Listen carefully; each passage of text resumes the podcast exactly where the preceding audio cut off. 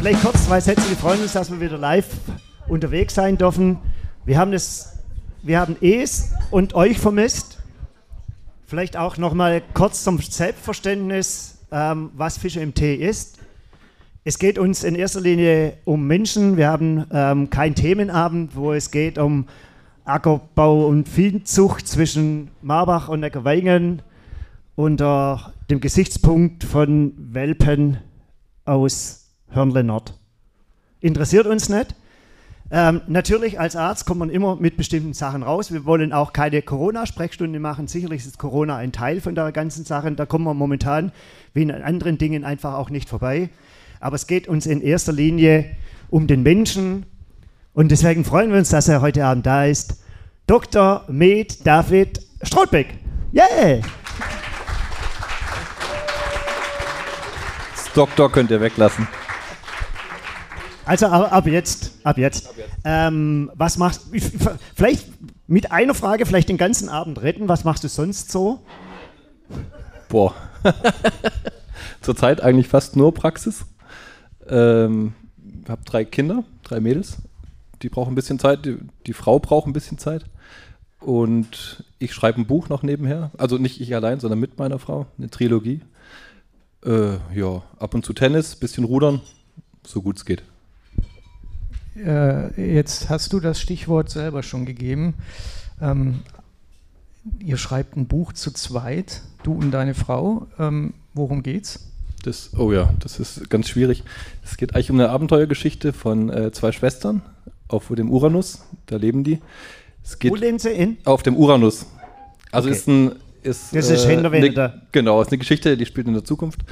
Ähm, das Ganze basiert auf der Idee von Platon, was er in seiner Politeia geschrieben hat. Und zwar hat Platon eine Staatstheorie entwickelt, ähm, wonach eigentlich nur die klügsten und intelligentesten Menschen regieren sollten.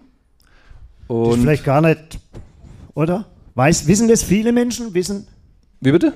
Wissen das viele, das von Plato, dass vielleicht. Die Politeia? Ja, dass vielleicht viele, dass vielleicht ganz clever ist, wenn nur die klugen und ja, das, das klügsten Pro Menschen regieren. Das Problem ist in dieser Geschichte, dass die ähm, Armen, also die Bauern, die Plebs, sogenannte Plebejer, die dürfen nicht ähm, lesen lernen und nicht schreiben lernen. Deswegen ist es eine sehr ungerechte äh, Welt. Es ist eigentlich eine Utopie, über die wir schreiben.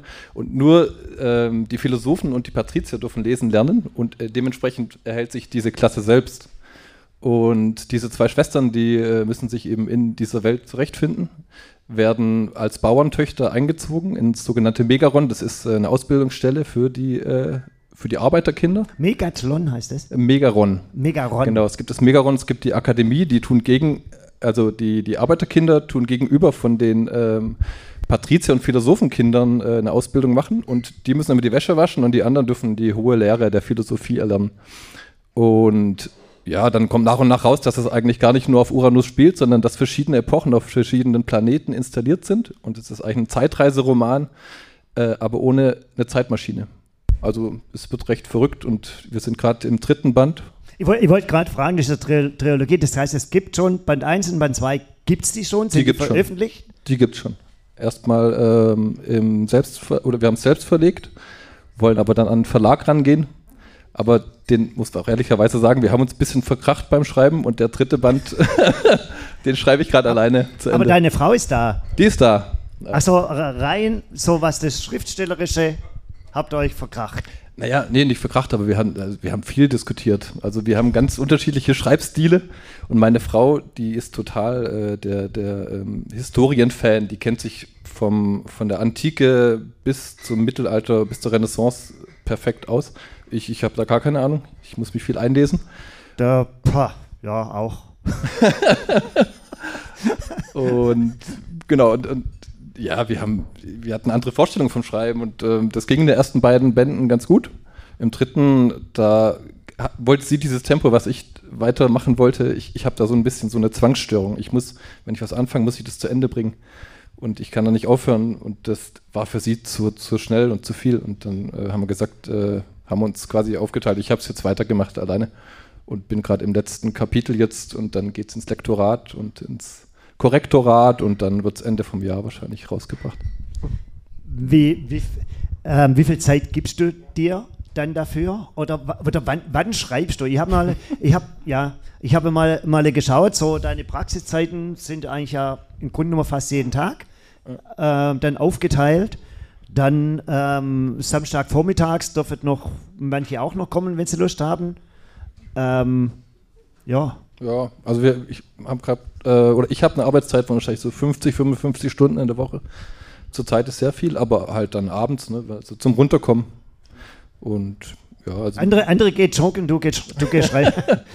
ja, es ist schön irgendwie. Was ist gesünder? Ja, joggen wahrscheinlich. Aber. Weiß nicht. Ja, weiß auch nicht. Man, du bist kein Orthopäde. Nee, zum Glück nicht. Aber man, man, lernt total viel beim Schreiben. Ne? Also man, am Anfang haben wir sehr schlecht geschrieben und je, je, je mehr man schreibt, um, umso mehr hinterfragt man sich. Und man, also wir haben nie einen Schreibkurs oder sowas gemacht, aber man kommt da rein und irgendwie äh, funktioniert es. Also ist ja immer schwer zu sagen, ne, ob man gut schreibt oder nicht, aber es, äh, es wird besser, würde ich jetzt subjektiv sagen. Ja, genau. Hast du auch das Gefühl, wenn wir gerade bei Büchern sind, als Sie fragen nach dem Lied, ja, was ist, was, nein, ähm, wir, wir, haben gesagt, wir sind in den 17 Folgen, sind wir bis jetzt immer ausgekommen, ohne sogenannte Füllfragen zu stellen. Und eine Füllfrage wäre zum Beispiel, welches Buch liest du gerade oder sonst irgendwas. Ich vers versuche natürlich auch aus der Zeit, die man gewinnt, aus den letzten zwei Jahren mehr zu lesen und stelle dann für mich erschreckend fest, je mehr ich lese, desto gefühlt dümmer werde ich. Oder, ähm, oder meine ich dümmer zu werden, weil man feststellt, was man alles nicht weiß. Ja. Ähm, wie wie geht es dir da beim, beim Schreiben? Oder, weil du, du, du, man kann ja nicht nur schreiben, sondern es gehört ja auch Recherche und sowas dazu. Ja, ja. Das und, das ist ja, und das ist ja ein Fass ohne Boden. Ja, ja, vor allem bei der Geschichte. Ne? Es geht ja um, um Staatstheorien, es geht um Philosophie, um die ganze Geschichte eigentlich der Menschheit. Und ähm, ja, ich hätte es nie geschafft ohne meine Frau. Die hat sich die Geschichte ausgedacht. Ich habe sie dann weitergesponnen. Sie hat sie angefangen, ohne zu wissen, wie sie endet. Das ist natürlich sehr schwierig, aber mir macht das so Spaß, mich da reinzuhirnen und gucken, wie, wie kriegen wir das zu einem Ende, was halbwegs logisch ist. Natürlich wird es nie logisch sein ne, bei der Geschichte, aber ähm, das macht total Spaß. Was ist, also wie kommt man da drauf, ein Buch zu schreiben? Also was ist euer Antrieb? Also meine Frau hat es begonnen, um eigentlich de, den Kindern äh, die Geschichte näher zu bringen, die Geschichte der Menschheit. Also und ähm, eigentlich die Geschichte der Philosophie. Also geht wirklich sehr viel um Philosophie und wir haben es eigentlich für Jugendliche geschrieben, haben aber voll am Zielpublikum vorbeigeschrieben. Die, also bis, bis 16 oder so kann das kein Mensch lesen, das Buch. Es ist sehr komplex geworden. Also ohne, ohne uns da loben zu wollen, aber das kommt nicht von mir, das wissen, wie gesagt, das weiß meine Frau alles und ist natürlich viel recherchiert. Aber eigentlich war es so gedacht, dass, dass man den Kindern die Geschichte der Menschheit und die Geschichte der Philosophie näher bringt. Das heißt, es wird irgendwann ein Schulbuch. Na, dann muss ich bei Reklam nachfragen, äh, glaube genau. ich. wir, wir, hatten, äh, wie ist das dick dann, das Buch oder so? Ja, das, jedes Band ist so 500 bis 600 Seiten dick. Alter also, Falter. also. Ja, jetzt aber noch, was sagen deine Kids dazu? Haben sie schon mal reingelesen und sagt, Papa! ja, wirklich. Also der, die Älteste, die ist jetzt 13, mit der haben wir es, wir haben es mal vorgelesen, aber das, das ist Sind sofort eingeschlafen. Ja, genau. ja, dann ist doch perfekt. Das, das, ist noch nichts für die, ne? Also, und äh, äh, unsere, äh, die Cousine hat es gelesen, die ist jetzt 18 und die hat es dann schon verstanden, aber es ist schon, man muss dabei bleiben. Und vielleicht haben wir manches zu kompliziert noch dargestellt. Also das, das wird wieder überarbeitet und immer weiter vereinfacht, bis es halt eine gewisse Spannung dann in sich hat. Also. Achim, wir haben ähm, wie immer die Hälfte vergessen. Foto. Ja. Erklärst du es? Ich versuch's. Hm. Ich, ich mache den Versuch, mal anzumachen. Die Personen, die schon öfters da waren, kennen das Prinzip. Wir geben ein Wir Foto machen erst, rum. erst ein Bild von uns. Ja. Wir geben ein Foto rum und ihr macht Bilder von euch, von uns, von irgendwas. Und am Ende des Tages äh, gibt es da draußen eine Fotostrecke, die auf der Homepage veröffentlicht wird. Oder irgendwo anders. Im Internet. Leute, wieso will mein Foto wissen, ob Sommerzeit oder Winterzeit ist? Kannst du, weißt du das? Achim, liest doch mal ein Buch.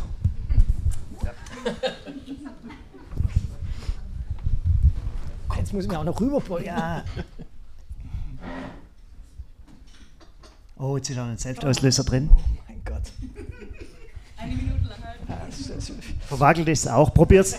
Macht irgendwelche Bilder. Es, es, war Macht noch nie, es war noch nie anders mit dir. Ja, macht irgendwelche äh, Bilder von uns. Wir haben Ähm, dann hier noch den Hein Blöd hängen. Ja. Den haben wir auch nicht ohne Grund hängen. Und zwar ist es auch schon Tradition seit einigen Jahren, einigen Jahren, einiger Zeit, dass wir ähm, unsere Gäste immer bitten, für eine Sache zu, zum Spendenaufruf zu machen. Wir haben ja hier heute keinen Eintritt. Und äh, unsere Gäste äh, suchen sich immer ähm, ein Spendenprojekt aus und wir geben am Ende des äh, Abends den Hein Blöd rum. Und äh, dann kann man, wenn man möchte, dort Geld einschmeißen und wir spenden das dann einer guten Sache. Ja, und David, du darfst die Sache raussuchen. Genau. Aber das Was musst du wir auch, spenden. Genau. Was wir, ein, ein für was. für was. Okay. Aber das musst du jetzt auch noch nicht sagen. Also das kannst Immer du kannst du überlegen. Genau. Fangen wir mal ähm, in der Kindheit an äh, bei dir. Du bist aufgewachsen wo? Hier in Marbach, Hier in Marbach. Ziegelstraße. Zur Schule gegangen, Ja, FSG. studiert. Äh, erst in Rostock, dann in Dresden. Wie kommt man dazu, Arzt zu werden? Boah. Also wahrscheinlich familiär, ne? Mein Vater war Arzt. Ich glaube, also ich war eigentlich äh, schon an der Kunsthochschule angenommen in Stuttgart. Habe eine Mappe gemacht, eine Prüfung, Vorstellungsgespräch in der Märzakademie. Und dann haben die mich auch genommen, komischerweise. Und dann habe ich mir überlegt, ob ich das jetzt machen soll oder nicht. Habe ich aber abgesagt. Und dann habe ich noch mal ein Jahr gewartet und dann bin ich erst ins Studium reingekommen. Also Und dann gleich nach Rostock? ja, das, das war so. Ich, ich musste mir nicht aussuchen. Also ich ähm, habe einen Anruf bekommen von meiner Mutter. Da habe ich auf dem Recyclinghof gearbeitet in dem Jahr. Und dann hat sie gesagt, eine gute, schlechte Nachricht. Gute Nachricht, ich äh, habe einen Platz. Schlechte Nachricht, ich muss nach Rostock. Und war aber voll super dann. Ja, der Adi ist Rostock-Fan. Ja, ich glaub, super. Ich glaube, es gibt schlechtere War, war perfekt. Also, da, Ist der, ist der Druck, wenn, wenn er so eine Generationenfamil- Arztfamilie ist, ist da ein gewissen Druck da? So, also, dass man, ja, du wirst halt auch Arzt, der übernimmt von Opa und vom Papa dann die Sache und du gehst aufs FSG, dann braucht man ja einen gewissen Notenschnitt oder sowas. Und dann kommt vielleicht noch die, die Note rein und sagt der Papa, ja, aber so wird es nichts mit der Praxis. Ja, ist, ja, das, also- ist es ein Druck? War das für dich ein Druck, ähm, so die, die, die, deine Familie? also den habe ich nicht so wahrgenommen, aber wahrscheinlich schon irgendwo unterbewusst. Ne? Also mein Vater hätte sich oder hat sich natürlich total gefreut. Der hätte, hätte, wenn ich an die Kunsthochschule gegangen wäre, hätte er sich auch sehr gefreut. Aber er hat nie gesagt, ich soll das absagen, sondern das war dann im Endeffekt meine Entscheidung, weil ich wollte nicht irgendwie mein Leben lang so auf Dauer kreativ sein müssen. Das habe ich mir immer schwierig vorgestellt. Und Arzt ist natürlich auch sehr viel Stress, aber es ist ein anderer Stress. Ne? Also, aber ja, wahrscheinlich hat er mich schon geprägt. Das glaube ich schon. Und dann Rostock, Dresden, habe ich das richtig verstanden? Genau, Rostock, die Vorklinik, also die ähm, ersten zwei Jahre. Ja. Und dann sind eigentlich die Hälfte der Rostocker, sind wir alle zusammen nach Dresden in die Neustadt. Das war super. Ganz altes Haus. Also in Rostock hatte ich schon äh, so eine ganz alte Wohnung. Da haben wir, glaube ich, 50 D-Mark, gab es dann noch ähm, Miete gezahlt.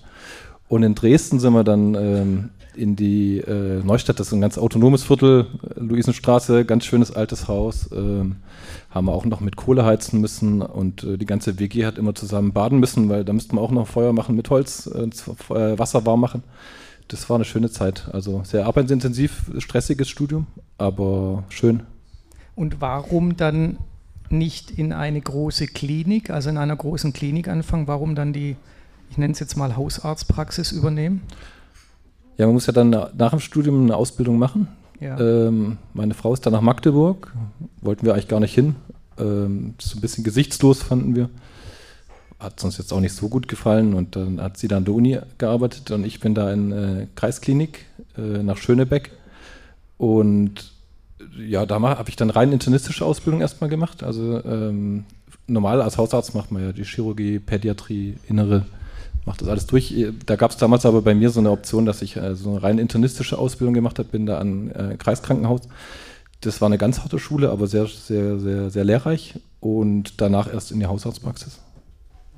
Und Also- dann auch gleich hier angefangen, an den Marbach. Genau, dann hat mich mein Vater quasi noch ausbilden können, zwei Jahre. Der Okay. hat die Weiterbildungsbefugnis gehabt. Also ich habe drei Jahre in äh, Schönebeck gearbeitet und ja, dann bin ich nach Marbach wieder zurückgekommen. Macht das Spaß, mit dem eigenen Vater zu arbeiten? Ja, das war, war sogar lustig. Ja, Ja, ja. ähm, kannst ja gleich ein paar Sachen draus erzählen, was da so lustig war. ja irgendwie. Er, er hat sich dann mehr zurückgezogen. Ich, ich weiß, von deinem Vater weiß ich ein paar Sachen, dass er, glaube ich, äh, Tennisclub, Ja, genau. auch, auch Tennisspieler oder sowas ist. Das heißt, der, ist, der konnte dann früher genau, auf den Tennisplatz gehen. genau. Übernimm Ja. du mal. Ja, aber das war irgendwie, wir haben gut harmoniert. Also da gab es nie irgendwelche Gerangel oder Kompetenzsachen oder so. Ich hatte ein bisschen neues Wissen und er die Erfahrung. Das ging ganz gut eigentlich. Aber ist das nicht gerade so der, der Punkt, ähm, neues Wissen, alte Praktiken? Ähm, ich habe das immer so gemacht. War da dein äh, Papa so offen, ähm, dass er das einfach ja auch gelten hat lassen? Weil das ist ja auch so ein, Ja, ein, ein Interessenkonflikt wahrscheinlich. Nee, nee, also er hat gesagt, für ihn war es eigentlich die schönsten zwei Jahre von der, von der ganzen Arbeitszeit. Und der hat das genossen und, und nö, der hat sich, der hat das auch angenommen, ne? wenn ich gesagt habe, nö, das macht man heute so oder so. Also das ist ja auch so, man, man verstaubt ja als Hausarzt, ne? wenn man die ganze Zeit allein arbeitet. Das geht mir wahrscheinlich auch schon so, dass man in seinem Trott da ist und ähm, das war aber super eigentlich. Und ich, ich kannte ja gar keine Dermatologie, keine Orthopädie. Das habe ich dann von ihm gelernt. Also die, die Hausarztorthopädie oder so, das ist ja dann äh, jetzt keine hohe Kunst, aber habe ich schon auch mir viel angenommen von ihm. Als Hausarzt finde ich so die Schwierigkeiten, auch dass man unter einmal zeitlicher Druck steht. Ähm, man, ich weiß nicht, ob es das wahrscheinlich auf dem Bildschirm anzeigt, äh, wie viele Leute im Wartezimmer So. sitzen. Ja. ähm, die Mitarbeiterinnen oder Mitarbeiter, die sagen, ey, mach mal nicht so, mach, mach mal nicht so lang. Ähm, und dann kommt ein Mensch, ich sage bewusst ein Mensch, ähm, der sein Herz ausschütten möchte und ähm, du hast eigentlich gar keine Zeit dafür. Ja. Ähm, wie gehst du damit um? ja, das ist schwierig. Am, am schwierigsten war ich die Umstellung von der Klinik. Da hat man halt einen Herzinfarkt oder Schlaganfall, den behandelt man und die Patienten sind wieder weg. Und in der, in der Ja, die kommen Praxis. wieder hoffentlich. Ja, die, die, genau. Aber in der Praxis so, Also in der Praxis ist es viel schwieriger. Am Anfang habe ich, äh, habe ich total zu knapsen gehabt, weil ich immer gedacht habe, die Patienten laden dir ihre Probleme auf. Ich war dann noch in so einer Balin-Gruppe, das, das ist wie so eine Psychogruppe von den Ärzten, da tun sie sich äh, untereinander austauschen, was für Probleme es gibt und so. Und es ist tatsächlich so, dass das, ähm, da muss man mit umgehen können oder lernen mit umzugehen. Das ist was ganz anderes wie in der Klinik. Also man, man ist da fertig am Anfang. Und man, man, man sieht natürlich die ganzen Schicksale, wie gesagt, in, der- in der Klinik, die sind nach drei Tagen wieder weg, auch wenn die eine Halbseitenlähmung haben. Aber das nimmt eigentlich so mit. Und in der Praxis äh, kommt die natürlich jedes Mal wieder und, und du musst dich immer wieder neu mit denen auseinandersetzen. Also als, als Hausarzt ist man so die erste und die letzte Instanz. Du kannst die Patienten eine Weile dann bei den Fachärzten unterbringen, aber im Endeffekt, wenn die auch nichts bringen, dann sind sie wieder bei dir und dann musst du denen irgendeine Lösung bieten. Ne? Das ist äh, recht schwierig. Also. Ich stelle mir das, ja, ähm, ich meine, in, viel, in den meisten Fällen gehen solche Sachen auch gut aus, aber ähm, es gibt natürlich auch diese Fälle, wo man irgendjemand, einem, einem Menschen, um es so wieder zu sagen, ähm, ja, genießt die letzte halbes Jahr. Ähm, und du hast ja schon angesprochen, ähm, so als Hausarzt hast du ja eine ganz andere Beziehung. Ähm, wahrscheinlich kennst du viele, vielleicht auch vom Schulhof irgendwie noch was. Ja. Ähm, wie gehst, wie, was gibt dir da die Kraft dazu, das auch zu machen oder auch die Kraft, unangenehme Dinge sagen zu müssen? Oder, oder ähm, gewöhnt man sich an solche Sachen? Ist es. Teil vom Job? Nee, gewöhnt tut man sich nicht dran. Also wir haben teilweise junge Patienten, die äh, Krebserkrankungen haben, die man nicht mehr heilen kann. Oder auch, auch alte Patienten, ne, wo man, die, es gibt ja auch Patienten, die wachsen einem richtig ans Herz. Und die- kommen ja dann von uns zum Beispiel ins TT, wir veranlassen das und dann kommen die wieder und der Radiologe sagt aber nichts, sondern das müssen dann wir übernehmen. Das ist so. Ist auch besser oft, ne, weil wir die Patienten besser kennen. Aber das ist schwierig. Gewöhnt man sich nicht dran, finde ich. Bekommst du da ähm, ähm, äh, Ausbildung oder wird man da während dem Studium irgendwie pädagogisch geschult oder kann man es oder kann man es nicht? Gibt es da ja auch, ja, ich würde mal fast sagen, ja, sogar fast seelsorgerliche Betreuung? Nee, da gibt es gar nichts. Nee. Das Also kann man oder nicht? Genau. Ich, ich denke mal, dass die Patienten, äh, die Ärzte, die Hausärzte werden, dass, dass die das halt annehmen, sonst wird man halt Radiologe und schickt die Patienten weiter, wie gesagt. Das geht ja auch. Aber nee, so ganz gewöhnt muss ich nicht dran. Man Weil die Radiologen auch, jetzt auch wieder eins wegbekommen haben. nee, das ist ja eine wahnsinnig 9 to tolle. 9 to 5 erst, oder wie sagt man da? Die Radiologen, ja. ah, die müssen auch viel arbeiten. Und die haben ja wirklich auch einen sehr verantwortungsvollen Job, ne? muss man auch sagen. Also, ähm, wenn die was übersehen, ist natürlich ganz schlecht. Auch blöd. Auch blöd, ja.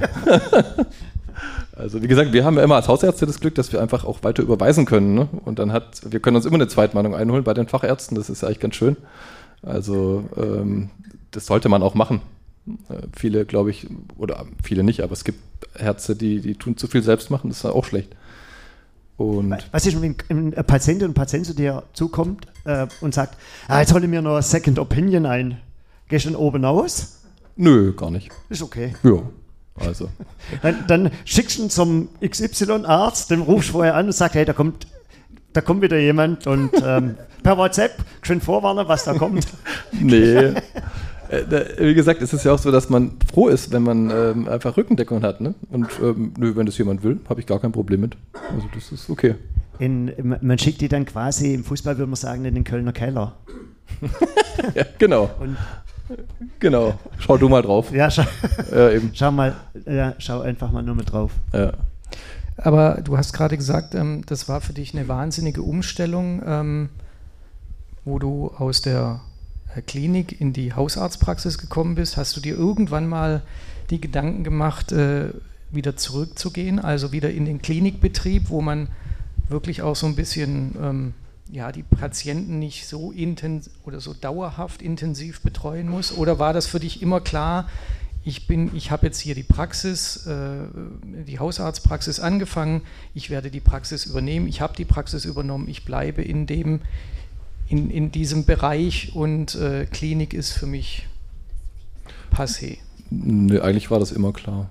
Also das war immer klar. Ich, ich hätte gerne auch, ähm, aber das war dann zu spät, also ich hätte gerne auch Kardiologe gemacht. Mhm. Ähm, wie gesagt, weil ich rein, rein internistische Ausbildung habe und dann wäre es jetzt nicht mehr so weit gewesen zu einer Spezialisierung.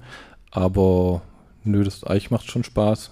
Also vielleicht wäre es gut noch mit einem Kollegen, ganz alleine ist manchmal hart ähm, weil man halt so ad hoc jetzt niemand zu fragen hat. Wie gesagt, man kann ja weiterverweisen, aber muss da erstmal schon alleine sein Mann stehen und ähm, ja, ich glaube, in der Klinik hätte es mir wahrscheinlich auch Spaß gemacht. Ne? Hätte ich jetzt die Praxis von meinem Vater nicht übernehmen können, wäre ich in der Klinik geblieben.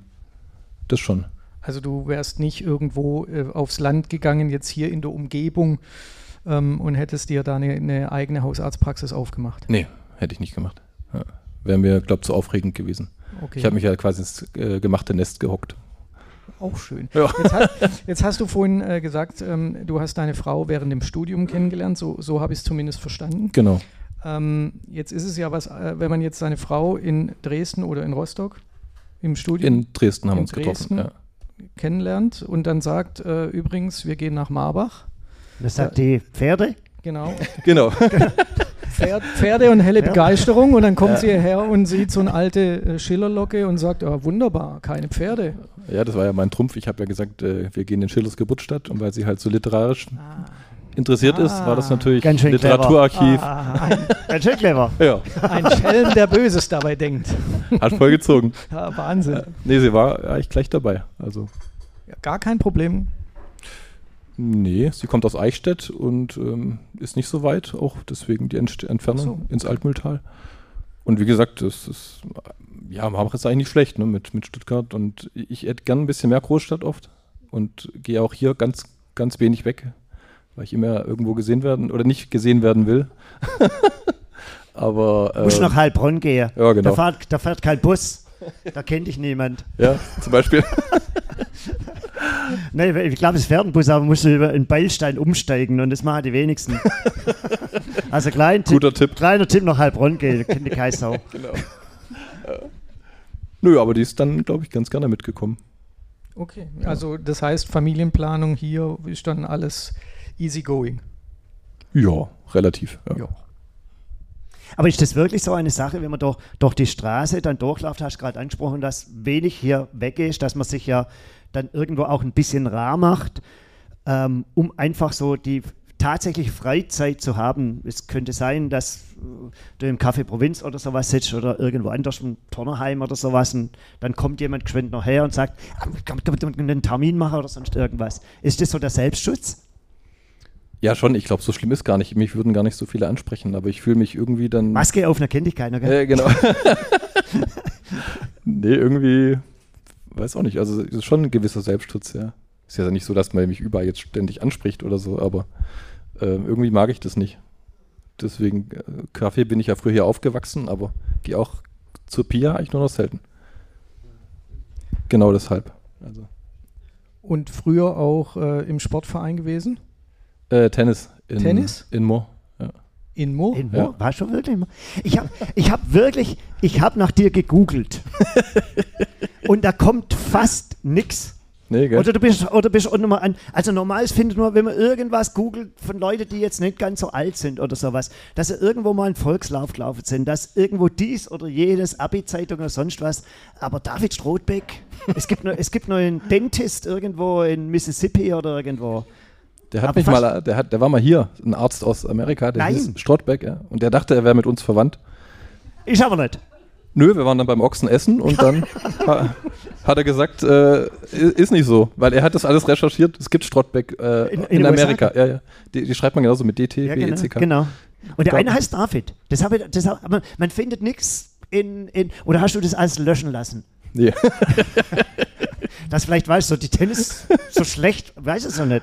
Nee, also ich war, also ich war jetzt nicht so der Vereinstyp, nur, nur in Mo halt da beim Tennis, aber ja, ich habe nie was gewonnen, deswegen stand ich wahrscheinlich nie irgendwo, stehe ich nicht im Internet. Oder die Öffentlichkeit, äh, Öffentlichkeitsarbeit vom Tennisclub TC Moor lässt zu wünschen übrig. Oder so, ja. Da genau. gibt es auch nichts zum Löschen, wenn er nichts gewonnen hat, gibt es nee, nichts zum Löschen. Ja, das stimmt. War echt, einmal zweiter Herren B, das war's dann.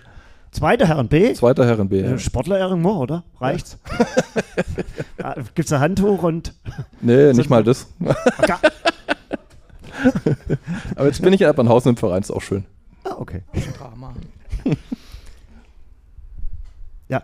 Ähm, Nochmal zu dem, zu dem Arztsein oder sowas zurück. Ähm, es ist ja doch ein unglaublicher Druck, glaube ich auch, ähm, so ähm, ähm, ähm, dieses Sieb anzusetzen und, und tatsächlich auch ähm, rauszubekommen, was dem Patienten dann auch tatsächlich fehlt.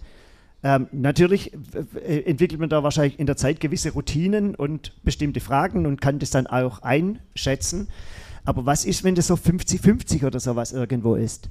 Ähm, man tappt im, du tappst im Dunkeln, kommt dann der Joker des anderen Arztes oder wie, was ist da die Taktik?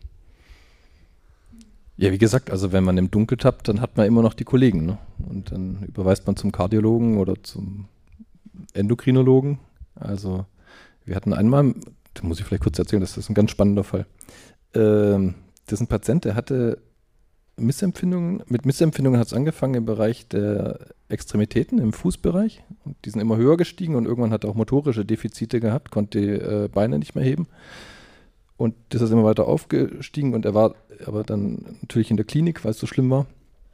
Die haben immer eine sogenannte Apharese gemacht. Also sie hatten gedacht, er hätte so eine Art MS, so eine Autoimmunerkrankung, die die Wirbelsäule befällt. Eine transverse Myelitis heißt es. Und dann ähm, hat er immer so eine Apharese bekommen mit Antikörpern und da hat man, wollte man dadurch die Entzündung behandeln. Das wurde aber immer schlechter und diese Apharesen sind sauteuer. Er war ein Privatpatient, der wurde aus der Klinik gar nicht mehr entlassen, aber es ging einfach nicht besser. Und es gibt eine Differentialdiagnose bei dieser Erkrankung. Das ist, äh, es gibt ist ganz selten. Es gibt so eine arteriovenöse Malformation. Da hat man quasi einen Kurzschluss zwischen der Arterie und der Vene im Rückenmark. Und dadurch steigt der ähm, Druck im venösen System im Rückenmark an und schädigt das Rückenmark. Und dem Patienten ging es immer schlechter und ich habe dann gedacht, was machen wir jetzt? Ähm, der war immer noch in der Klinik, aber ich habe mit ihm immer äh, per E-Mail korrespondiert. Bist du mit deinen äh, Patienten auch noch in Kontakt, selbst wenn sie in der Klinik sind? Das ist doch eigentlich, oder? Ja, mit ihm schon. Das okay. war so spannend. Weil es so, so speziell war. Genau. Und dann habe ich geguckt, wer ist denn da führend äh, in Deutschland auf diesem Gebiet dieser Kurzschlüsse. Und äh, dann gab es die Uni Hannover und eine ganz nette Oberärztin, die hat da ganz viel geforscht und die habe ich angeschrieben und habe die ganzen Bilder hochgeschickt. Und ähm, dann hat sie sich das angeguckt und hat gesagt, das kann doch nicht sein. Der, der, der Mensch hat tatsächlich diese, diesen Kurzschluss in den Arterien oder in den Gefäßen. Und die Patienten, die brauchen eine ganz aufwendige äh, Gefäßdiagnostik. Da macht man äh, eine Schichtbild, Schnittbildgebung. Da dauert ein, 10 Zentimeter, dauert wahrscheinlich einen halben Tag, bis man diese Bilder sich angeschaut hat. Und dann hat man tatsächlich, ähm, ähm, nee, dann, dann war er, weil das nicht, ging ihm nicht besser, dann kam er in die Reha. Und in der Reha kam das auch noch einem, einem Kollegen ganz komisch vor, warum das dem, dem Patienten nicht besser geht. Und dann rufe ich den Patienten an, weil ich Rücksprache mit, mit ähm, Hannover gehabt hat und die, Patientin, äh, die, die Kollegin hat gesagt, nee, das kann nicht sein. Da, da, da stimmt was nicht. Und, und genau der Reha-Arzt hat auch gesagt, nee, das stimmt was nicht. Und ich hatte eine Stunde angerufen, nachdem der Reha-Arzt das dem Patienten gesagt hat und dann wurde er in die spezielle Radiologie nach Stuttgart überwiesen, wurde direkt äh, hingebracht und dann haben die an der Schädelbasis einen Kurzschluss gefunden, einen ganz kleinen Kurzschluss und der hat ihm komplett äh, die untere Hälfte gelähmt. Und das hat man dann verschlossen. Und jetzt hat der Patient immer noch, also der kann bis heute nicht gut laufen, braucht zwei Stöcke und so, aber der wäre tatsächlich daran verstorben. Und deswegen muss man immer da, also es ist ein schönes Beispiel eigentlich, ne, dass man irgendwelche Spezialisten mal in der Hinterhand haben muss und die fragen muss. Und ähm, das war spannend. Wie viel ist ähm, Erfahrung? Bei, bei der, ich denke, so Diagnostik an sich ist ja sicherlich eins von den schwierigsten Sachen. Und dann auf so ähm, so außergewöhnliche Sachen dann zu kommen. Da wahrscheinlich ist auch, weiß nicht, kann man sagen, dass ein prozentualer Anteil auch Glück ja, auf jeden Fall. Ist. Weil ich habe ja keine nicht, Ahnung davon. Ne? Ja, man kann ja nicht alles wissen. Das, Nö, geht, das, geht, das geht, ja nicht. Ich, ich, bin ja kein Spezialist auf dem Gebiet, also gar nicht. Aber ähm, da hat man sich dann halt reingefuchst. Ne? Und, und das Blöde war, der, der Neurologie-Professor, der den da auf, in, der, in der Klinik eigentlich recht falsch behandelt hat, den habe ich dann mal angerufen. Und, und als halt kleiner Hausarzt eine, kommt da so eine Koryphäe und dann hat der hat der mich am Telefon also, also halt der kleine Hausarzt, wie groß bist du? Ja, aber ja, trotzdem, oh, ne. ich hatte von dieser transversen Myelitis hatte ich keine Ahnung. Ne?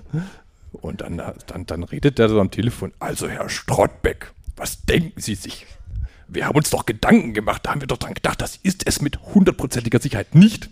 Und in der, in der Medizin gibt es halt keine 100 Prozent. Ne? Und dann lag der so falsch und er hat auch diesen Patienten danach, der kam dann nach Stuttgart, ein anderes Klinikum, der hat ihn nicht mehr angerufen und sich entschuldigt. Ne? Aber das, sein Leben war eigentlich dahin. Mhm. Hätte man früher dran gedacht. Mhm. Also war eindrücklich. Ich meine, das ist ja das große Problem des Arztes. Also ähm, der Schreiner, der haut einen Dübel, der Schreiner macht einen Dübel rein oder holt halt sich ein neues Stück Holz. Ähm, beim Arzt ist halt blöd. Wir haben es ja vorhin schon mal gesagt. Ähm, setzt dich sowas unter Druck? Oder ich meine, es ist ja, es ist ja kein Mensch, ist ja unfehlbar. Ähm, und du hast gerade auch so, so schön gesagt, 100% äh, in der Medizin. Und, und, wir machen ja auch Fehler, ne? Also das ist ja täglich wahrscheinlich. Ähm, aber man hat halt so seine, seine, seine Vorgehensweise, ne? wenn einer mit Bauchschmerzen kommt, machst du ein Ultraschallenlabor und machst eine Magen- und Darmspiegelung. Das ist eigentlich wie in deinem Job, ist das Routine, genau. Es ist ja selten, dass jetzt einer mit einer Trans, äh, mit so einer arteriovenösen Malformation kommt. Also das hast du jetzt nicht jeden Tag. Und nee, das ist eigentlich, tust das abarbeiten. Und wir haben ja auch, muss man auch sagen, in der Hausarztpraxis, wir haben ganz viele Grippalinfekte jetzt mit Corona. Ne? Das ist, ist ja keine Kunst. Könntest du da wahrscheinlich auch machen. also das ist wirklich. Ich wurde sogar mal als Herr Doktor angesprochen, ja, siehst du? weil, der, weil der weiße Jacke angehabt hat. ich habe mal bei der Barmer geschafft vor 100 Jahren. Oh, ja. Ja. Und da haben wir irgendwie bei der Kreissparkasse eine Aktion gemacht. Blutdruck messen keine Ahnung von Blutdruck, aber wirklich keinen. Kurz Schrimpel, diastolisch, Sosto, wie heißt er? Systolisch und Systolischer Wert, diastolisch, weiß nicht mehr, was was ist. Und dann bist du schon halber Mediziner. Ja. So mache ich es auch. Kollege! Ja, Kollege. Kollege. Herr Professor. Ah, Entschuldigung. nee, ist wie in jedem Job, ne? Also, das ist. Ähm Macht es ohnmächtig? Nee. So, so, so die Gefahr oder man weiß es, man weiß es einfach, dass es passieren kann. Fehler zu machen? Fehler zu machen. Nö, eigentlich nicht. Also man sichert sich ja, wie gesagt, ab und nö. Also man, man gewöhnt sich dran. Also ganz komisch war eigentlich das erste.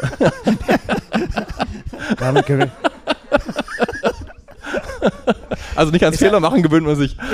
Ähm, gibt, es gibt ja so Musikerhumor, wo halt so Bratschisten und sowas, glaube ich, innen nicht so gut wegkommen und sowas. Gibt's, aber gibt auch eine Ärztehumor? Hm.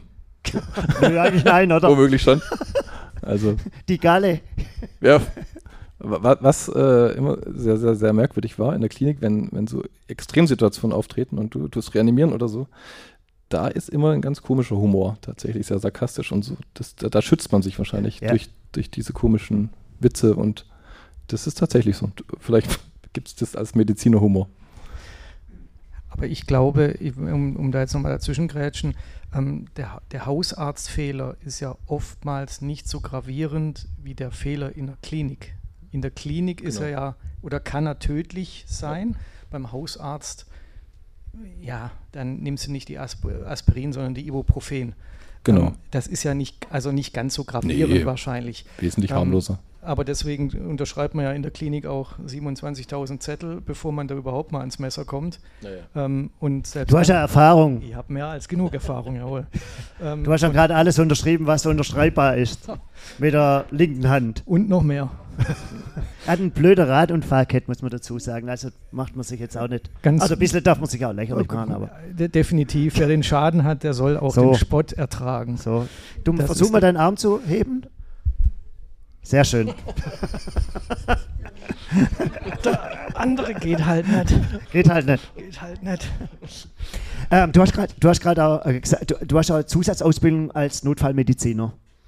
Ähm, wieso macht man solche Not, warum macht man solche Zusatzausbildungen, um einfach sein Gesamtbild auf den Menschen nochmal größer zu haben oder ja, einfach sein Einsatzspektrum? Ja, eigentlich um zu lernen.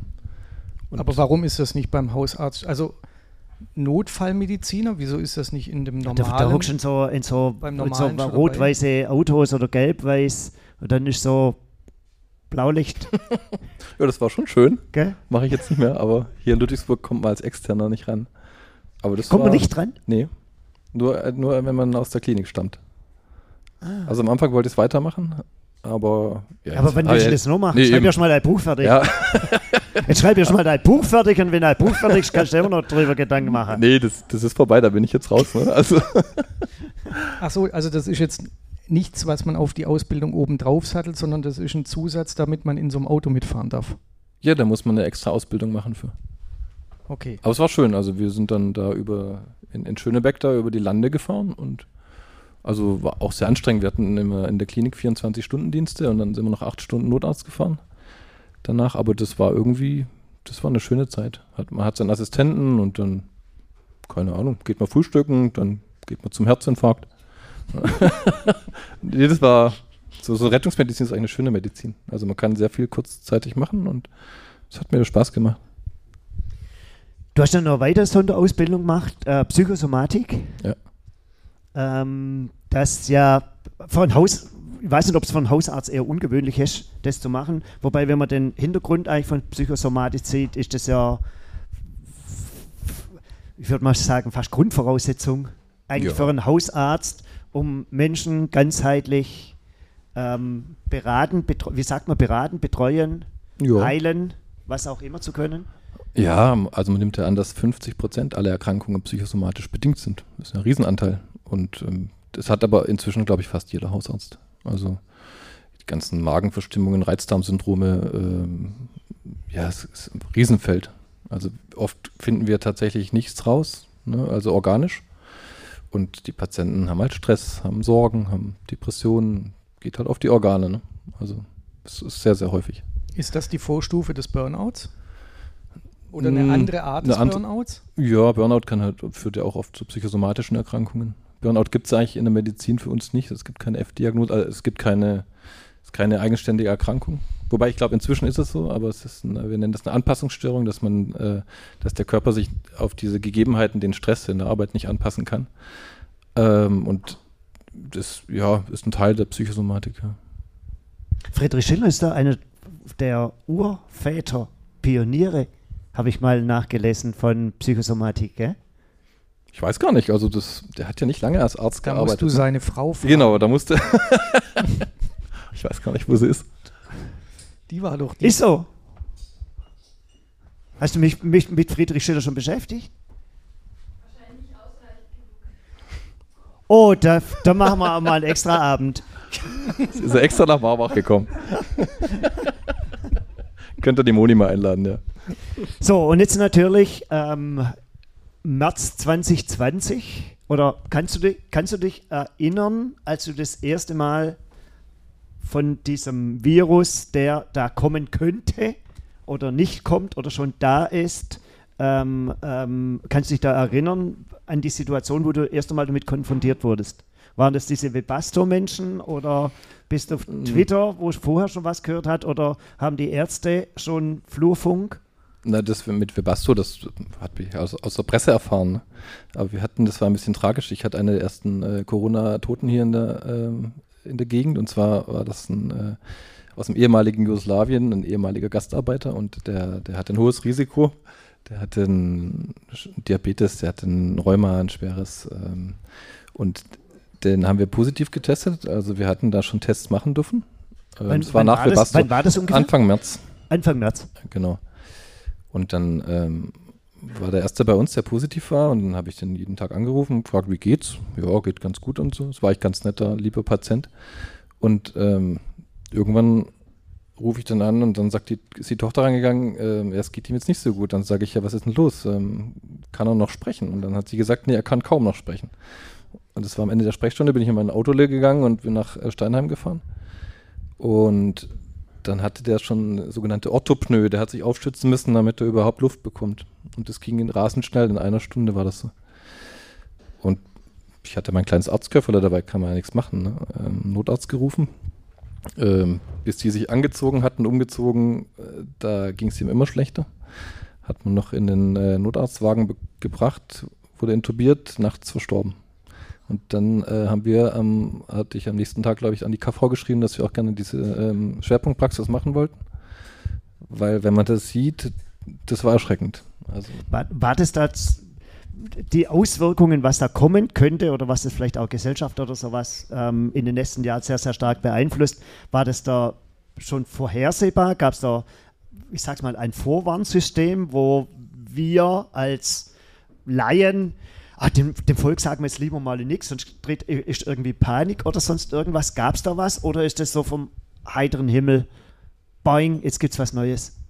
Naja, man hat ja jetzt im Dezember schon äh, mit Wuhan, wusste man ja, dass das nicht gut geht und dann Webasto, ne, und dann die Einschläge kamen immer näher, die Lombardei, das war erschreckend. Also ähm, dann ging es im Elsass weiter und äh, nee, da, da wussten wir schon, was kommt. Also ich habe es am Anfang auch auf die leichte Schulter genommen, das war noch im Dezember oder so. Da kamen noch Freunde, ich weiß gar nicht, ob die hier sind, ähm, aus Shanghai. Ich glaube, mit dem habe ich noch ein Bier zusammen getrunken aus einer Flasche. und ähm, dann ging es immer weiter und äh, dann waren wir in den Faschingsferien in Belgien, weil meine Mutter kommt aus Belgien, da sind wir öfters in Brügge und da kamen dann Brügge die Nachrichten. sehen und sterben. Genau. da kamen dann die Nachrichten ne, ähm, aus der Lombardei. Und da wusste ich, das ist jetzt nicht mehr aufzuhalten. Also da war es dann sowieso. Aber da, ich glaube, da wusste es auch jeder. Mhm. Also, und ähm, dann ist halt das mit diesem Patienten passiert. Das ist, kam dann, das war direkt die Woche danach. Und wenn man da daneben steht und ähm, wir, wir kennen, kannten ja sowas gar nicht. Wenn man eine Lungenentzündung hat, die Patienten, denen geht es oft immer schlechter und viele sterben auch da an einer Lungenentzündung von mir aus. Aber dass, dass die so lange stabil sind und dann in, in kürzester Zeit dekompensieren und auf einmal man steht daneben und dann kommt dieser Zytokinsturm in den Körper und bringt, bringt dich um. Ne? Also das ist erschreckend. Und ich habe an dem Abend noch. Kann ohnmächtig daneben genau. und nicht wissen, was machen oder keine ja. Chance, irgendwas zu machen. Ich habe noch meinen Freunden über WhatsApp geschrieben und meiner Familie habe gesagt, das ist äh, brutal. Ich habe denen richtig Angst gemacht, weil ich war selber, war ich, da war ich fertig. Also wenn man das sieht und man hat gar keine Option und gar keine, gar keine Chance, das ist, äh, das war nicht schön. Wie hat, es, wie hat es dein Berufsleben die letzten zwei Jahre verändert? Ich meine, wenn man auf deine Homepage geht, sieht man, dass es zwei unterschiedliche Seiten und sowas gibt, weil du da, da sehr aktiv warst und auch von anderen. Aber wie, wie hat es dein Arztsein verändert? Ja, schon arg. Wir machen ja fast 50 Prozent nur noch Corona. Aber es liegt halt daran, weil ich das, weil ich das so eindrücklich erlebt hatte irgendwie und dann hat mir dieser Patient und dann zu leid getan und die, ich habe mit der Familie dann auch lange gesprochen. Die haben gesagt, warum habe ich denn nicht früher was gemacht und so. Ich habe gesagt, ich, ich habe keine Ahnung von diesem Krankheitsbild und, und das ist einfach brutal. Ne? Und dann kommt irgendein Querdenker und sagt, das ist eine Grippe oder so und das hat mich, das hat mich fertig gemacht. Und äh, wenn man das nicht sieht, dann kann man das schlecht beschreiben, aber das irgendwie hat mich das so geprägt, dass ich gesagt habe, nee, das, äh, das müssen wir machen. Ich habe mein Team gefragt am nächsten Abend und die haben gesagt, die machen mit und dann äh, haben wir das äh, hochgezogen. Ja. Aber zum, am Anfang gab es ja noch keine Therapieform, keine, kein Impfstoff, kein nichts. Ja. Ähm, was macht man denn dann, wenn man nichts machen kann? Ja, nichts, ja. Ja, man gibt halt Cortison hochdosiert. Das kann man lachen, gell? Ja, ja, ja eben. Nee, du, du gibst Cortison hochdosiert und äh, hängst dir an die Beatmung und irgendwann an die ECMO. Das ist so eine äh, quasi eine künstliche Lunge. Inzwischen gibt es neutralisierende Antikörper, die sind aber auch äh, nicht gut eigentlich. Oder die, die ganze ähm, Studienlage ist eigentlich immer noch nicht op optimal. Die, die Impfungen haben uns natürlich sehr weitergeholfen. Ne? Das auf jeden Fall. Aber ähm, jetzt mit Omikron ist nicht mehr so schlimm, muss man auch sagen. Ne? Die Impfung hilft nicht mehr so gut, aber gegen Sperrenverlauf ist immer noch sehr zu raten, das zu machen. Ähm, aber man hat gegen die schwere Verlaufsform hat man nicht viel in der Hand, nach wie vor. Also. Das heißt aber auch am Anfang ähm, war das eher so eine Hilflosigkeit als jetzt oder, oder ein Aktionismus, als jetzt wirklich helfen zu können.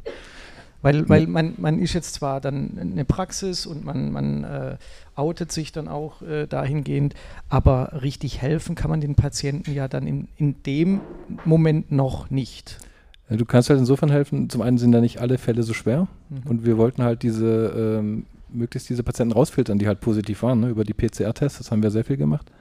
Und das war eigentlich das Ziel, dass man ähm, möglichst versucht, dieses, äh, diese Welle halt flatten, flatten the curve, ne, dass man die abschwächt und ähm, haben halt die Notfall- oder die Schwerpunktpraxen ein bisschen damit geholfen. Äh, natürlich können wir die Welt nicht retten und ähm, wichtig ist halt, dass, dass die Patienten, es gibt ja von bis, ne, es gibt diese ganz schwer Erkrankten und es gibt natürlich auch Patienten, die kriegen äh, eine Covid-Pneumonie, das ist eine Lungenentzündung, eine bakterielle Lungenentzündung, die sich auf diese Virale draufsetzt und denen kann man auch ambulant helfen, also das schon. Aber wichtig war halt, die Patienten rauszufiltern, die positiv sind. Mhm. Weil damals haben nur die Praxen getestet mit PCR-Tests und es gab keine Schnelltests. Also. So, ich meine, da wurde in den letzten Jahren ja, ich glaube, kein Sonntagabend ist vergangen, wo nicht irgendwelche Spezialisten ähm, und ich, ich sag mal, im Nachhinein kann man viel kritisieren, ähm, was man wäre, wäre, ähm, was man vielleicht be besser machen hätte können und ähm, was sind, hast, hast, du aus der, aus der Zeit irgendwelche Lehren gezogen für dich? Ja, ich meine, diese ganzen Aktionismus und diese politische Entscheidungen, die habe ich auch oft nicht nachvollziehen können. Also das fand ich schon schwierig irgendwie, wenn man das so sieht. Aber ich eigentlich bis äh, so Ende 2021 fand ich es, oder so Herbst vielleicht, fand ich es ja noch ganz okay oder im Sommer rein. Ne? Im Herbst hat man dann viele Fehler gemacht, fand ich. Auch zu spät reagiert. Ähm, tja, was für Lehren zieht man daraus? Das ist schwierig. Vielleicht, dass man, dass man lernt, sich auf neue Sachen einzustellen, wo man nie irgendwie Kontakt mit hatte. Ähm, aber Learning by Doing, ne? Das ist halt, es war tatsächlich so. Äh, bin ja kein Corona-Experte, also der, der, Herr Drosten, ne, der, der forscht ein Leben lang darüber und wir haben halt dann, waren am Ende der Veranstaltung und haben halt versucht, die Patienten irgendwie da durchzulotsen und ein bisschen Ängste zu nehmen. Aber ja, vielleicht einfach ähm, hat man gelernt, äh, dass, dass man doch ähm, einiges auch in diesem kleinen Rahmen machen kann, glaube ich. Ja. Ich meine, du hast ja dann relativ schnell auch äh, Stellung bezogen, Arzt. Ähm, ich habe das auf deiner Homepage, hast ja so ein bisschen was geschrieben, so ein bisschen selbsterklärend. Ähm, wie, Schlimm ist die Enttäuschung, nenne es einfach mal so, wenn du oder deine Mitarbeiterinnen, deine Mitarbeiter hier noch ähm, aus welchen Gründen auch immer beleidigt werden. War das so eine vorsorgliche Geschichte irgendwo oder einfach um von vornherein zu sagen, hey, hier gibt es keine, hier ist die Grenze? Ähm, oder ist das aufgrund einfach von Erfahrungen? Nö, die wurden schon angegangen. Also wir hatten ein Riesenaufkommen. Ne? Also wir hatten ähm, unglaublich viele Abstriche machen wir und die Patienten müssen halt mal warten und, und sind ungnädig und äh, dann kommen noch irgendwelche Maskengegner oder Impfgegner. und, und das sagen die nicht mir, das sagen die vorne am Tresen. Ne? Und das ist halt das Schlimme irgendwie. Also, und deswegen habe ich mir irgendwann den Frust von der Seele geschrieben und das steht, glaube ich, immer noch auf der Homepage. Ja. Steht nur drauf. Ist aber ja. ein bisschen älter schon, ja. Das war, glaube so Frühjahr 21 oder so, da, da, da wurden wir auch mit diesen ganzen Impfungen, wir wurden überrannt. Also das, ähm, jeder denkt halt, ist ja auch verständlich irgendwo, aber jeder denkt, er kriegt jetzt diese Impfung als erster. Und da bin ich irgendwann nicht mehr klar mitgekommen. Diesen Egoismus, das, das ist mir so schwer gefallen. Wir haben, glaube ich, pro Woche 50 E-Mails bekommen. Äh, pro Tag. Und wir, wir, wir, konnten es nicht mehr stemmen. Also es, und, und wir haben halt auch einen gewissen Impfstoffkontingent nur bekommen und, und, und, und dann schreiben die, ja, er ist schon so lang Patient und, und er ist jetzt dran und, und und, oder die Mutter, der geht es nicht gut und deswegen braucht er die Impfung als 20-Jähriger und das ist, das hat mich fertig gemacht irgendwie. Da bin ich oft nicht mit klargekommen. Und dann habe ich das irgendwann geschrieben. Also. Hm. Ähm, wann hört für dich das Arztsein auf, wenn du, kann, oder kannst du das Arztsein beenden, wenn die Praxistür zuschließt? Und, ja, dann, hei und dann heimgehst? Oder wie viel, wie viel ähm, Tagesbedarf nimmt, vielleicht müssen wir ja deine Frau fragen, aber wie viel, wie viel, ja, wie viel nimmst du dort noch mit nach Hause oder dann auch, ja, auch lesen oder? Ja, schon relativ viel, vor allem wenn Kritik kommt, das nehme ich mir immer sehr zu Herzen. Zu viel, eigentlich müsste man da abgestumpfter sein, glaube ich. Wobei ich habe deine letzte Google-Rezessionen gelesen. Entweder hast du rausgelöscht, das weiß ich nicht ganz genau. Aber das, ist, also das liest sich ja schon schön. Ja. Aber nee. auch schrecklich eigentlich, oder? Ja, es tun ja auch nur die, entweder die, die total unzufrieden sind, äh, tun eine Rezession schreiben, oder die, die halt total zufrieden sind. Ne? Ja. Also dazwischen gibt es immer wenig. Mhm. Äh, nee, man kann sie leider nicht löschen. Aber kannst du die Türe einfach zuschließen und dann ist der Kopf frei oder Urlaub fahren und jetzt ist der Kopf frei oder nimmt man bestimmte Sachen einfach schon aus, ich sag's mal positiv, aus Liebe zum Beruf oder auch aus Verantwortungsbewusstsein heraus mit? Ja, so schnell kann man da nicht abschalten. Das dauert immer ein paar Tage. Aber deswegen, also wenn ich, wenn ich frei habe, muss ich wegfahren. Ich kann nicht hier bleiben. Das ist äh, zu, zu nah alles. Und ähm, ja, dauert aber. So, jetzt machen wir wie immer eine kurze Pause. Ähm, ihr habt auf dem Tisch bei euch Stifte und unsere Bierdeckel liegen. Da dürft ihr gerne Fragen draufschreiben, wenn ihr Fragen an unseren Gast habt heute Abend. Wir machen jetzt fünf bis zehn Minuten kurz Pause. Zehn Minuten nicht, so viel Zeit haben wir nicht. Da hast du recht, Achim. Wir machen Zeit ist Geld. Wir machen fünf Minuten Pause. Die, die, die, und dann neun ist die Sprechstunde vorbei. und Nein. dann sind wir wieder für euch da.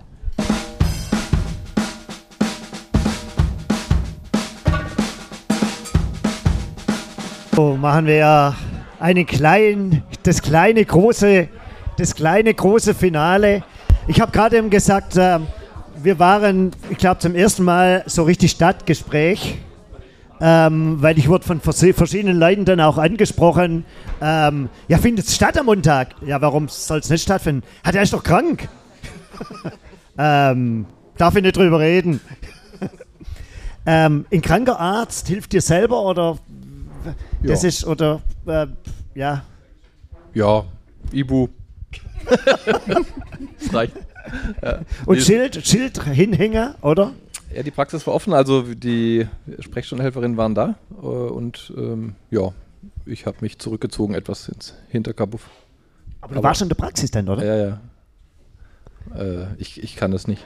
Also, mhm. ja. Aber ich war zweimal krank, also das letzte Mal mit Delta, das war schlimmer. Und mhm. Omikron ist auch nicht so schön, aber es ging. Ich habe gerade spaßeshalber gesagt, bei drei kriegt man, hat man irgendwas frei, oder? Wahrscheinlich vom Landesvater ein Autogramm. ja, genau. genau. genau. Ähm, vielleicht auch da dazu, weil du im Hintergrund gesessen bist. Du bist ja, glaube ich, relativ innovativ. Ich sage das einfach mal so. Ähm, ähm, ähm es gibt WhatsApp-Beratung, ähm, Videoberatung und sonstige Sachen. Ähm, ist das, die, ist das die Zukunft? Um, um einfach bei den, nahe bei den, ich, ich sage, ich sehe das positiv und sowas, um nahe bei den Menschen zu sein, weil das Hausarztmodell, wir haben es ja vorhin schon mal kurz gesagt, ist ja kein ganz einfaches, weil das oftmals viele Menschen eigentlich gar nicht mehr machen wollen. Auf der anderen Seite ist es halt auch das neben dem wahrscheinlich, wo man sich das Herz ausschütten kann. Ausschütten kann. Ähm, ja. Und, und wie wird so Video angenommen? Also ja, die Videosprechstunde bringt gar nicht so viel eigentlich. Ne? Man könnte genauso gut telefonieren und dass jetzt da einer mal mir einen Leberfleck oder so in die Kamera hält, das ist eigentlich. Äh war das ich? War das Herr Doktor? ja, genau. Muss mal kurz freimachen. ja, die, also die Kassenärztliche Vereinigung die, die Politik, die will das eigentlich, dass wir das machen. Aber viel besser ist diese tatsächlich diese WhatsApp-Funktion, ne, die ich habe in der Praxis und dann schreiben die mir und dann kann man Befunde datensicher hin und her schicken und das ist eigentlich ganz schön. Ja. Aber die Videosprechstunde, ja, es ist okay, aber es ist jetzt, wird nicht so viel an äh, oder wird nicht so viel nachgefragt. Aber machen wir schon. Aber hätte ich das vor Corona auch schon machen können? Also, was mich früher immer genervt hat, ich war nicht oft krank vor meinen Stürzen. Es hat dich genervt. Nein, das hat das war immer Ausrede lassen, gell? Ja, oh. ja, das macht nichts, Alter. Mm. Das sind wir ja nicht anders von dir gewöhnt. Ja. Von dem her ist das super. Da, Siehst du, passiert schon was. Ähm, was mich früher immer genervt hat, wenn ich in die, in die Praxis musste, dann war ich meistens heftig krank. Das heißt, ich hatte irgendeine Grippe und dann bin ich da eine Stunde im Wartezimmer gesessen, habe gedacht, super, ich sitze hier mit meiner Grippe im Wartezimmer. Darf ich schön unterbrechen? Ja. Wegen Automotor Sport lesen? genau. genau. Natürlich nicht. ähm, sitze da im Krankenzimmer. Ähm, erstens mal musste ich mich dahin quälen, zweitens mal strecke ich da alle an und drittens mal war das da Sitzen. Also wenn ich Grippe habe, dann ähm, hat, macht das Sitzen da gar keinen Spaß. Ähm, und da habe ich noch nie verstanden, warum ich nicht einfach anrufen kann, sagen, hey Jung, ich habe Grippe, ich, mir es echt nicht ich schlecht. Ich habe es gegoogelt. Wie, hab's, ich habe es gegoogelt. Hab's gegoogelt, was ganz eindeutig genau. Grippe, genau. Herr Doktor. Morgen müsste ich Fieber bekommen.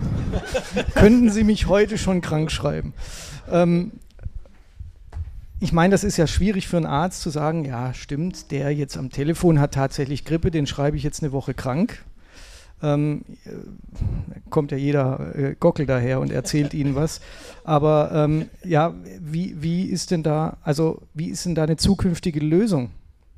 Es, es war nicht erlaubt vor Corona. Aha. Es ist nicht, nicht legal. Ist also, es nach Corona erlaubt? erlaubt? Es ist nicht erlaubt. Nee. Es war nicht erlaubt. Während, während Corona war es erlaubt. Jetzt ist es wieder nicht erlaubt. Also, also wenn ich morgen eine Grippe habe, muss ich wieder zum Arzt ins Wartezimmer sitzen. Genau, am 31.03. war es noch okay. Am 1.04. nicht mehr. Ja, okay, geil. Werde ich nicht mehr krank. das ist, kannst ja Urlaub nehmen. Alter, ja, ich, deswegen, deswegen hast du ja Urlaub. Nein, aber Dann rufst an und sagst, eigentlich hab, blöd, ja. Bei manchem Arbeitgeber ist es ja so, du, du kannst drei Tage mehr oder weniger so krank sein und ja. brauchst dann nichts vom Arzt. Aber bei manchem Arbeitgeber, unter anderem gehört meiner dazu, wobei ich nichts gegen meinen Arbeitgeber damit sagen möchte, ähm, musst du am ersten Tag deiner Krankheit eine Krankmeldung bringen. Und wenn es mir einfach scheiße geht, dann ist dieser Weg zum Arzt einfach auch schon bescheiden. Ja, ja, ich weiß, was du meinst. Macht Aber ihr Verband, macht ihr irgendwas dagegen, dass das vielleicht äh, die positiven Effekte aus Corona man mitnimmt? Ja, es ist halt immer so ein zweischneidiges Schwert. Ne? Wir haben ja auch unsere Pappenheimer und die rufen halt jeden Montag oder jeden Freitag an und haben die Grippe mit 37,2 Grad Celsius. Ja gut, aber man muss ja auch nicht jedem jedem dieses Recht zugestehen. Oder man kann ja sagen, okay, zweimal im Jahr hast du so in Anführungszeichen frei, aber. Bonusheft. Nein, aber, aber ähm, also so, wenn du sagst, du, du hast deine Pappenheimer, die holst du dir dann auch her. Also ich meine, ja, ja. verarschen kann ich mich ja selber. Aber, ich, ich werde oft verarscht. Aber, aber ähm, ja, aber. Nee, ich weiß, was du meinst. Also das, ja, aber es, vielleicht ändert es das oder ändern sie das irgendwann wieder, aber jetzt war es halt eigentlich nur aufgrund Corona gab es diese Ausnahmesituation. Und jetzt haben sie wieder eingestampft. Ja. Aber ich, wir haben das keine Initiative gestartet, dass, dass es, das jetzt. Es gibt ja kluge Menschen in der Kassenärztlichen Vereinigung, oder? Die regeln das für dich. Die, Kann man das so sagen? Die, so, kämpfen die, dafür, die, oder wie? Die Struktur, die machen da die Strukturen. Ihr beide müsst es machen. Ihr beide müsst es jetzt machen. Wir zwei? Ja. Kann, können wir das machen? Alternative genau. Kasseärztliche, äh, Kasseärztliche Vereinigung. Nein, ich meine dafür mit kämpfen. Pinken, eher mit pinken Haaren und nicht mit so. Haarausfall. Das ihr macht eine kleine Demo und sagt, ihr braucht ja, wir, wir äh, Telefonkrankschreibung. Wir stehen mit Schildern von Kasseärztliche Vereinigung genau. in Stuttgart hin. Genau. Das die, wird alles ändern. Ja, ja, die, die freuen sich. Ja.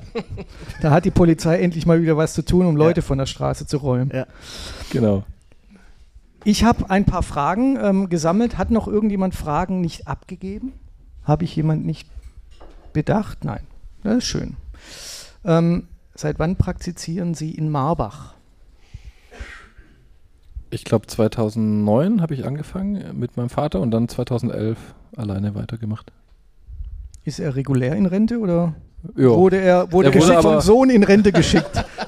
Er wurde wieder exhumiert und hat uns bei den Impfungen geholfen. Oh, Ja. also war der Wunsch nach einem äh, Zweitarzt im, in der Praxis dann wieder da?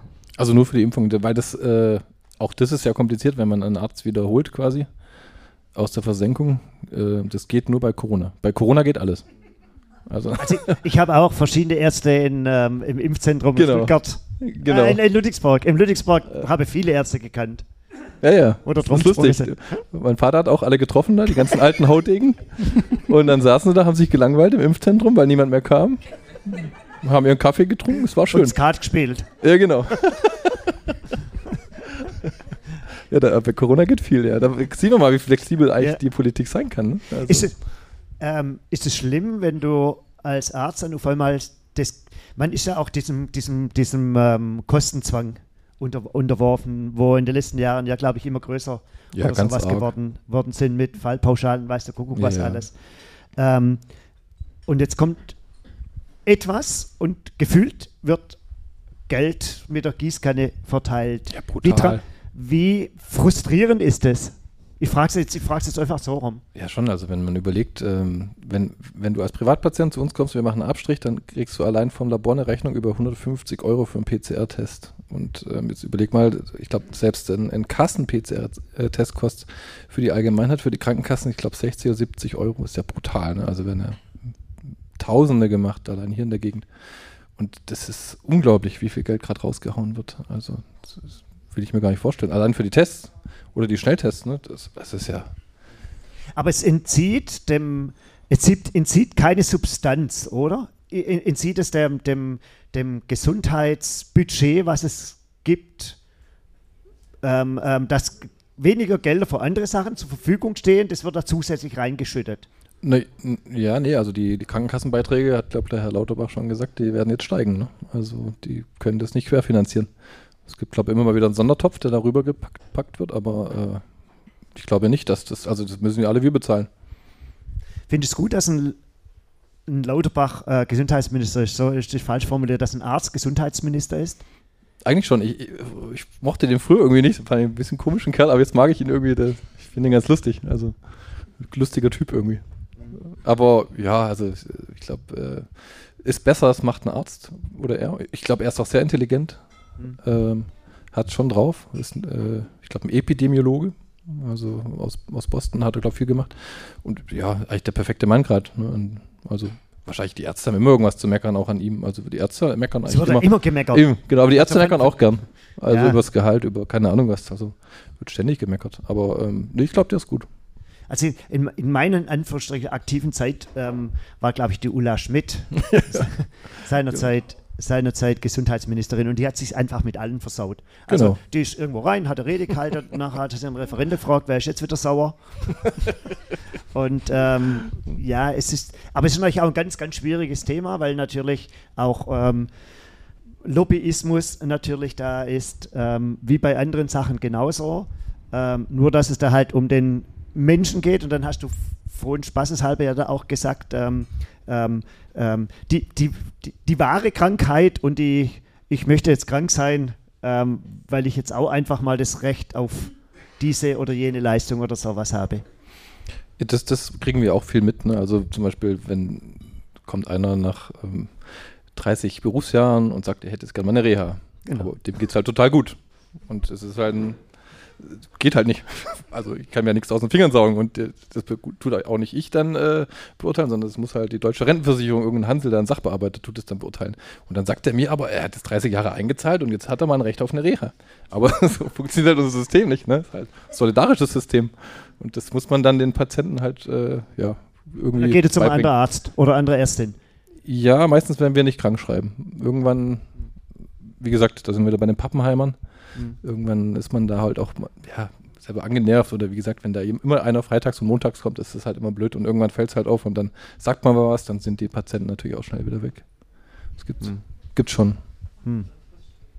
Wie schaffst du es immer zu lächeln? Tue ich eigentlich nicht. Nee, eigentlich nicht. Ja. Ja, keine Ahnung. Nein, Also, es gibt, es gibt auch schon den Moment, wo dir das Lächeln vergeht. Das hast du jetzt auch mehrfach schon beschrieben, aber du hast trotzdem, immer wenn du es beschrieben hast, immer ein Lächeln auf den Lippen gehabt. Ja. Ja. Wir sind halt ein nettes Team da in der Praxis. Ne? Also mein, mein Team, das ist gut. Wir haben eigentlich da immer wieder was zu lachen. Also ähm, auch wenn es manchmal so traurig ist, ne, dass die irgendwie blöd angemacht werden oder so, aber ja, meistens gibt es schon was zu lachen, ja. Wie wirst du mit dem Tragen der, ähm, wie wirst du es mit dem Tragen der Maske halten außerhalb der Praxis und warum? Jetzt, also im, Ja. im jetzigen Zeitpunkt, zum jetzigen Zeitpunkt. Also wenn ich einkaufen gehe, werde ich sie weiter aufhalten oder auftragen. Äh, in der Praxis auch. Also in unserer Praxis ist auch weiter Maskenpflicht.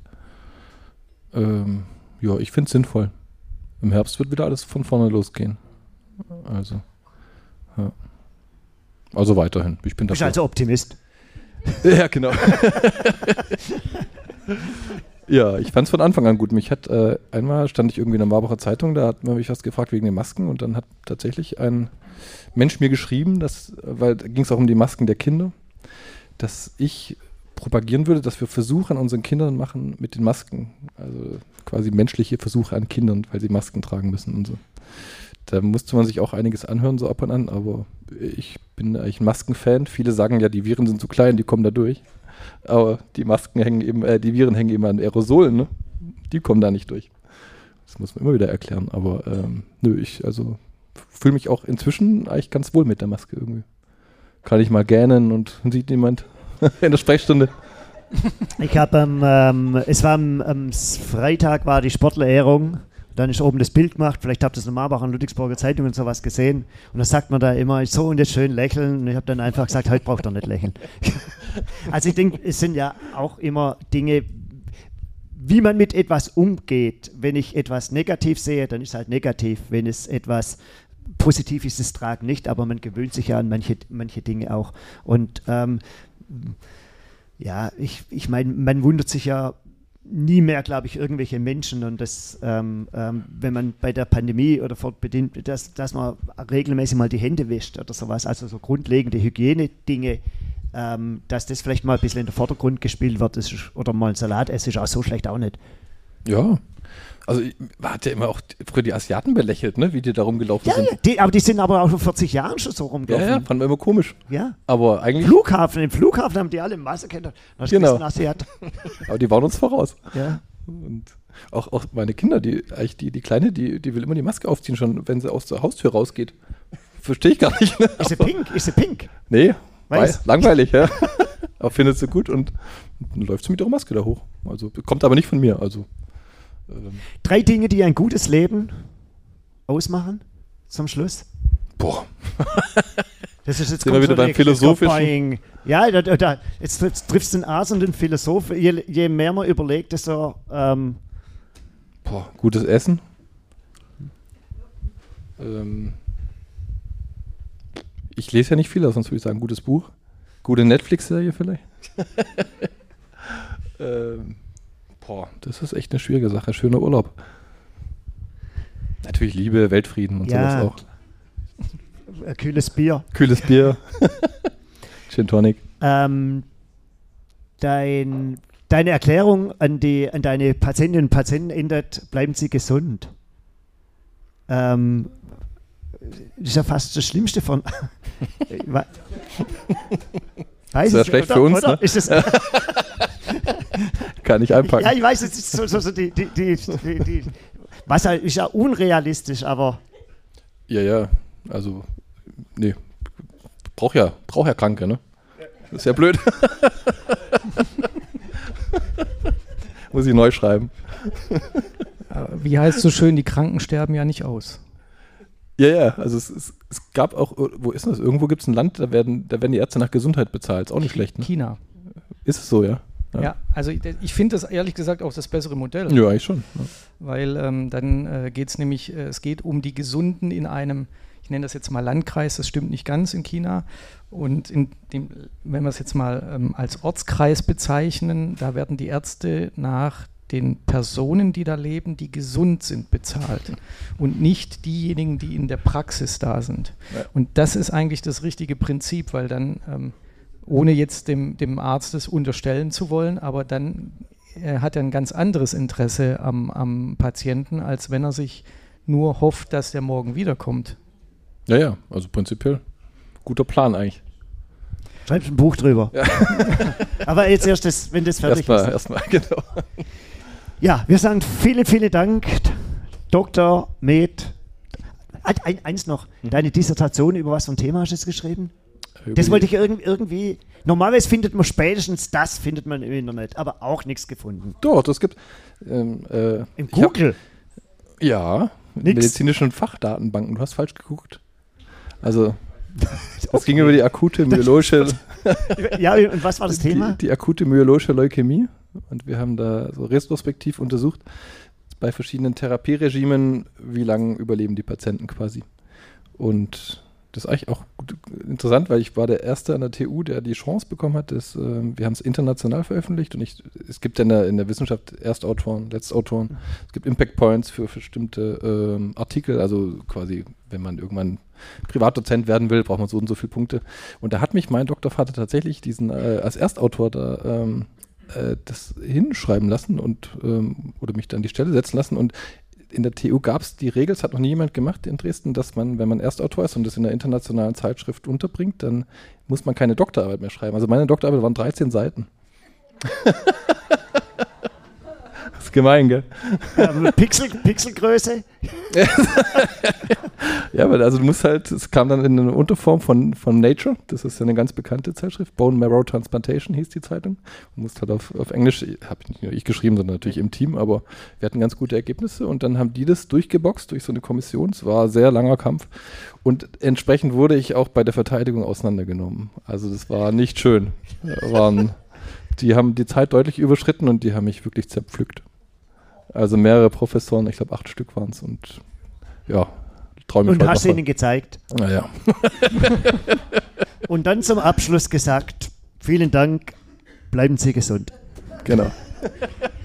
Als allerletztes noch, ähm, wir haben vorhin drüber gesprochen, über, das, äh, über den Spenden-Otto hier. Ähm, was, an wen darf denn die Spende äh, des Hein Blöds dieses Mal gehen? Also ich würde es der Marbacher Tafel gerne geben. Okay. Dann sagen wir herzlichen Dank. Vielen Dank auch an euch, dass ihr da wart. Vielen Dank und einen, ja, bleibt gesund.